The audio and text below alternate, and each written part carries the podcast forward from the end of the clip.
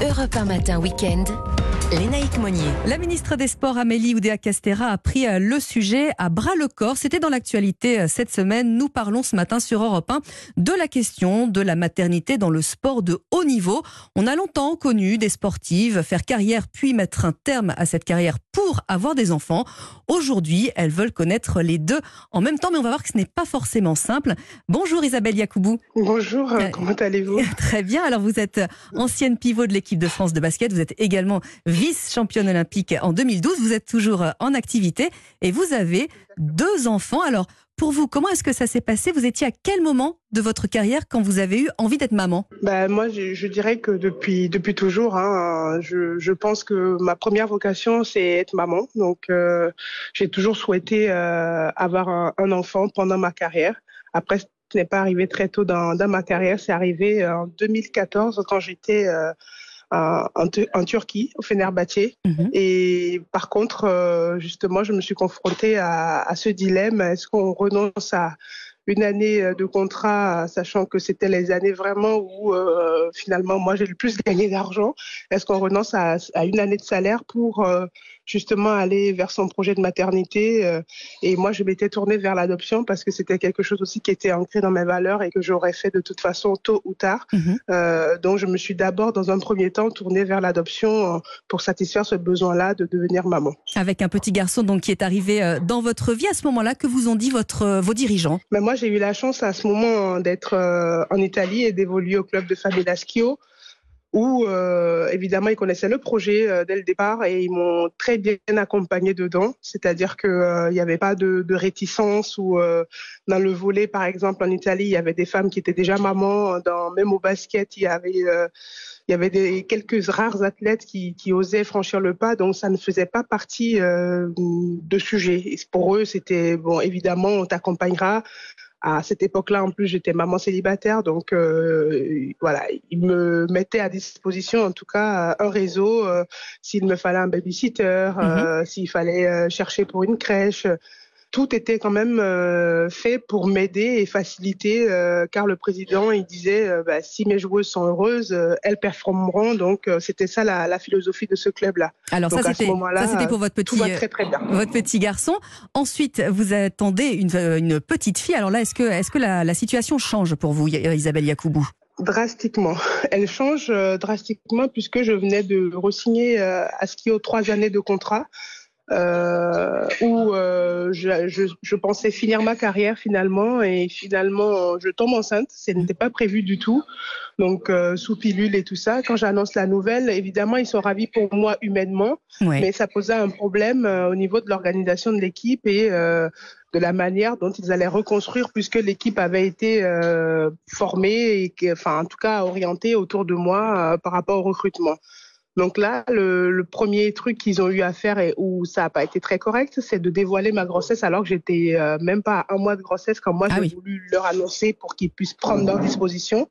Et finalement, ils m'ont expliqué qu'ils étaient obligés d'en parler pour pouvoir recruter euh, une joueuse, sachant qu'au mois de juin, juillet, euh, la plupart des grandes joueuses sont déjà prises et, et pour expliquer pourquoi ils cherchaient euh, une joueuse aussi, enfin cadre et importante, il fallait expliquer la raison. Donc ils ont dû dévoiler que j'étais enceinte plus tôt alors que je ne le souhaitais pas. Alors, comment est-ce que vous avez pris, vous, Isabelle Yacoubou, cette ingérence dans votre vie la plus intime quand même? C'est très, c'est violent. Ah mais ça a été euh, très très violent hein, au tout début avec le, le directeur euh, sportif puisque euh, j'avais été très très clair dessus mais j'étais au Bénin donc à 6000 km de l'Italie et, et, les échanges avaient été un peu musclés avec lui. Dans un deuxième temps le président m'appelle pour s'excuser en disant que lui il n'était pas au courant mais que c'était c'était évidemment l'initiative du directeur sportif mais bon le mal était fait à ce moment-là et mais finalement, j'ai réussi quand même à,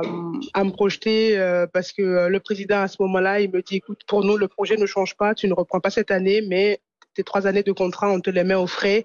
Quand tu seras prête à reprendre, ben, tu reviens à la maison. Euh, pour, pour moi, c'était clair. Je repartais là-bas pour finir ma, ma carrière euh, avec mon contrat qui était juste décalé d'un an finalement. Alors, nous sommes en 2023, euh, Isabelle Yacoubou. Les auditeurs Oui. d'Europe 1 ne le savent peut-être pas, mais une sportive de haut niveau n'a pas de congé maternité. Alors, ça bouge un petit peu dans le handball, probablement dans votre fédération également, euh, ça va aller euh, dans ce sens.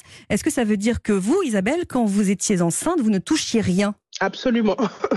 C'était absolument ça. Et du coup, euh, vu la situation et euh, même si on ne peut pas parler de précarité parce que moi j'ai eu la chance, mais ce n'est pas le cas de tous les athlètes de haut niveau, d'avoir gagné un petit peu d'argent, on avait mis un peu de, de côté pour pouvoir vivre.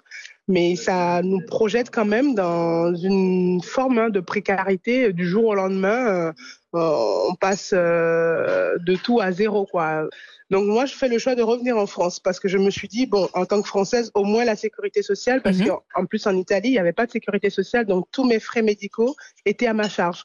Donc je me suis, bon, après des discussions et tout ça avec des amis, la famille, ils m'ont dit, mais pourquoi tu restes là-bas, reviens à la maison, au moins ici, euh, tu seras en famille, tu seras entouré, tu auras la sécurité au moins des, des soins médicaux. Et donc, je redéménage et je renonce à mon contrat de trois ans là-bas pour revenir Oui. en France. Seulement qu'arrivé en France, euh, j'ai mis euh, plus de six mois pour réouvrir mes droits parce que apparemment, pour euh, des gens qui se sont expatriés, euh, revenir et réouvrir les droits de la sécurité sociale, c'était beaucoup plus long Oui, il y a une sorte de carence. par ouais. exemple, qui arriverait et qui ferait une première demande. Alors, Donc finalement, le résultat a été le même puisque mes droits ont été ouverts deux mois après l'accouchement de ma fille. Alors, je pense qu'il y a beaucoup d'auditeurs euh, d'Europe 1, euh, Isabelle Yacoubou, qui découvrent un peu la situation des sportifs de haut niveau. Est-ce que c'est quelque chose dont on se parle entre euh, coéquipières dans le vestiaire ou est-ce que c'est un peu tabou, ces histoires de, maternité, de, euh, de, tranches de vie comme ça très particulières dans la vie d'une sportive? Bah, il faut savoir que nous, on a un métier, c'est vrai, où la performance est mise au centre depuis notre plus jeune âge. Donc moi, quand j'étais jeune, non, je n'entendais pas parler.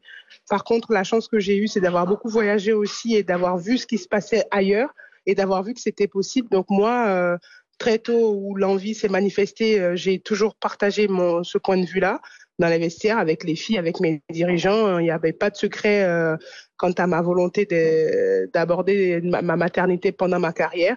Et, jusqu'à aujourd'hui, oui, moi, aujourd'hui, euh, c'est un devoir pour moi de sensibiliser les jeunes joueuses qui sont avec moi sur ce sujet et surtout leur dire qu'il y a des choses qui se font, il y a des guides aujourd'hui qui sont mis en place avec vraiment des, euh, outils pour euh, prendre en charge sa grossesse et aussi aider le club finalement parce que je pense que c'est tout de l'ignorance. On ne sait pas qu'on a des outils à disposition pour accompagner l'athlète de haut niveau dans la performance. Eh bien, merci beaucoup euh, Isabelle Yacoubou d'être venue euh, nous parler sport et maternité euh, ce matin sur, sur Europe 1. On peut vous lire hein, également puisque vous avez publié ce livre géante il y a à peine un mois. On peut le découvrir, c'est chez Brochet. Merci beaucoup Isabelle, bon dimanche. Merci beaucoup à vous aussi. Merci. Au revoir.